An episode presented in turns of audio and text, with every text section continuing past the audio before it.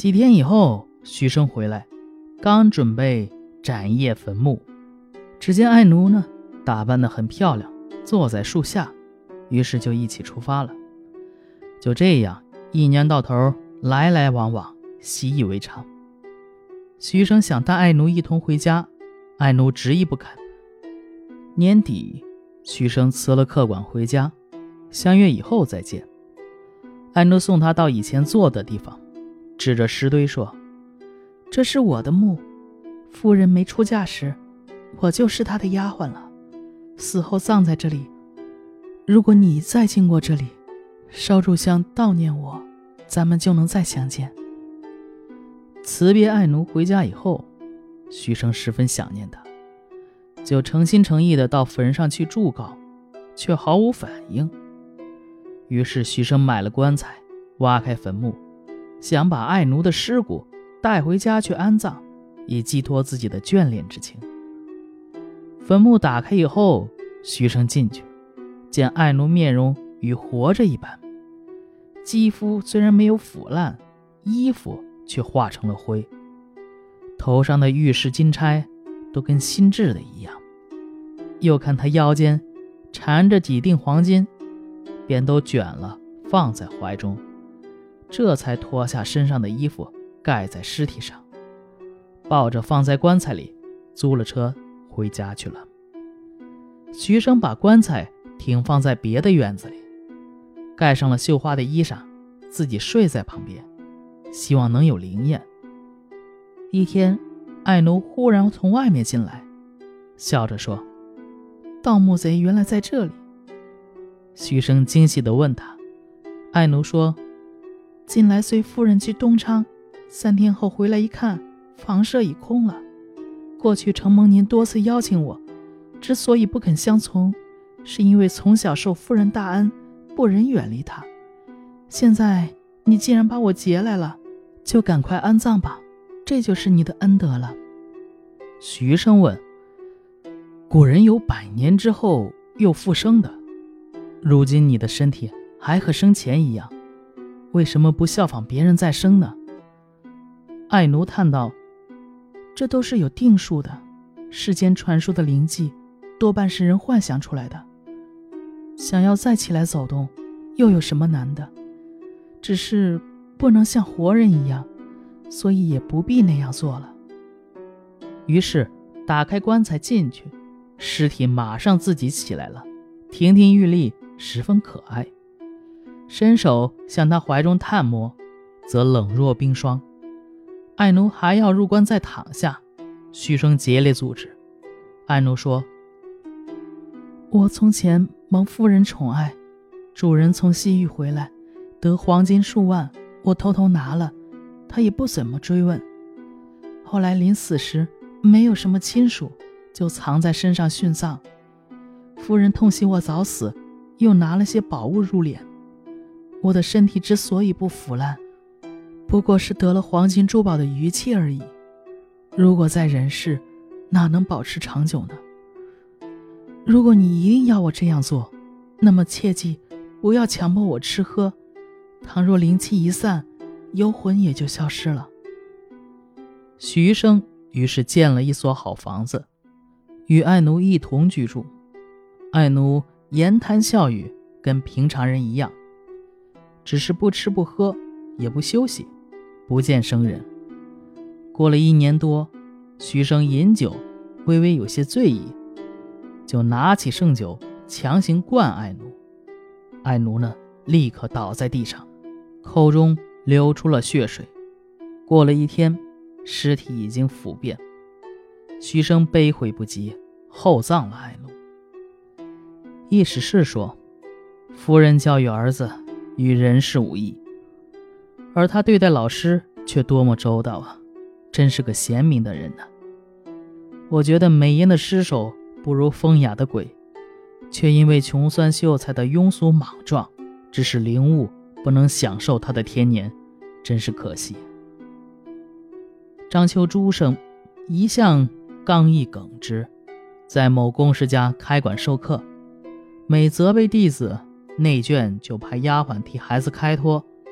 朱生并不听从，一天，宫室内眷亲自到窗外与朱生说情，朱生十分生气，拿起戒方大骂着出来。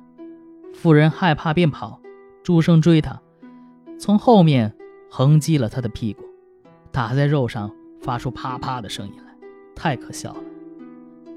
常山县也有一个人，每次请老师呢，一定要以一年酬金，核实一年之中时上的课时，计算出每一天该得多少钱，又把老师离开书房回到书房的日子详细记录下来。到了年末呢，则一块按日子计算酬金。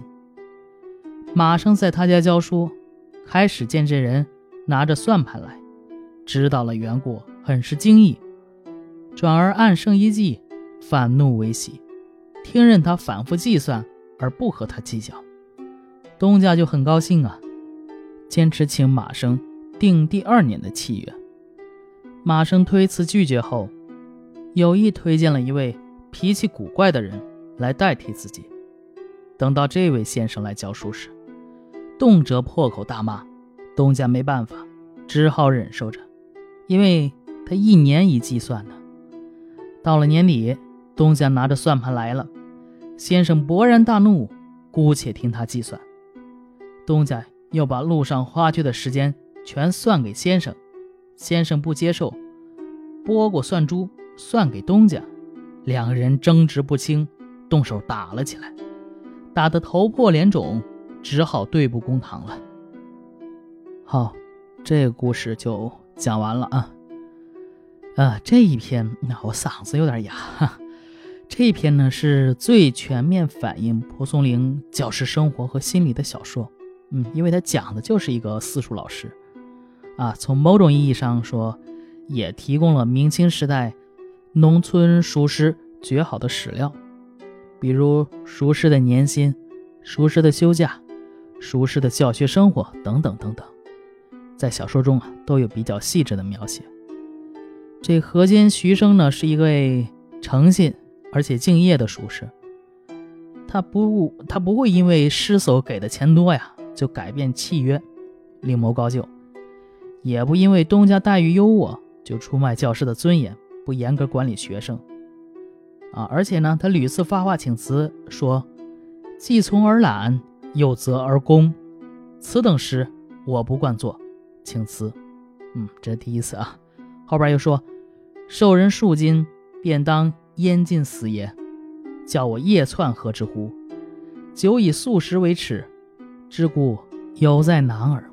哈，这两次都是发脾气。第一次说，你既惯着你孩子懒。然后呢，又让他出成绩，你这样的老师我做不了。第二次呢，就是说，我就拿你点钱，你把我当犯人管呢，正好啊，让我出门都得是晚上偷偷溜出去，我又不是犯人，嗯，钱还没花，你赶紧拿走，我不我不当这老师了。那也是挺有个性啊，但是呢，整体来说还是有教师的职业道德呢，啊，而且又有明示倜傥的性情。令人尊重敬仰，啊，他重友谊，讲交情。得知蒋夫人是女鬼，但是心感其意，乃卖所赐金，封堆植树而去。妈给你把坟培培土，种上了一棵树，我才走。他与爱奴的爱情呢，虽然不像年轻人那样狂热，却也心意全全，情深意长。让人感受到长期远离家庭的教师，啊，对于正常的性生活的向往。爱奴最后呢，因为徐生的疏忽和得意，由女鬼变成了死尸，使得故事平添了浪漫和哀艳。徐生希望这东家呀，啊，质疑丰盛啊，也就是给的钱多，待师呢最好宽厚，不干涉教务，而且呢。还渴望解决教书中的，呃，性沉寂的问题。嗯，就是最好再配个好丫鬟。嗯，这其实反映的是啊，明清时代农村熟师的普遍心理，也从侧面让我们窥见了蒲松龄自己在长期教书生涯中的心态。因为写一切的人物啊，其实都寄托了作者的一种思想和一种感受。好，这篇就讲完了，我嗓子也废掉了，不知道为什么今天这么哑啊。我是小老肖，咱们下一篇接着聊。